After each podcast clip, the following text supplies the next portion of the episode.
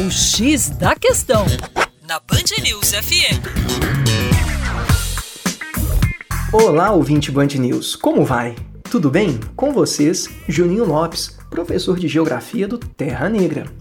Olha que bacana!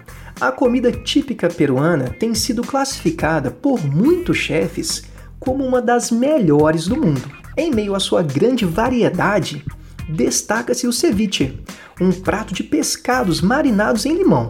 A riqueza pesqueira no litoral deste país é um dos pilares para este prato. Mas você sabe por que, que a atividade pesqueira é tão farta no litoral peruano? Não? Então vamos lá. Nos mares e oceanos ocorre o deslocamento de gigantescas porções de água, as chamadas correntes marítimas.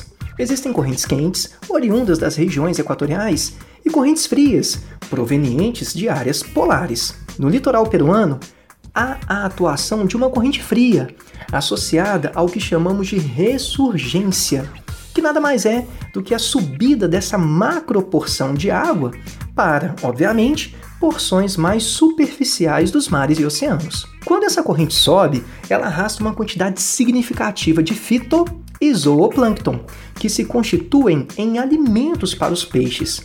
Portanto, os grandes cardumes são atraídos para a região e a pesca torna-se farta. Para mais, acesse educaçãoforadacaixa.com.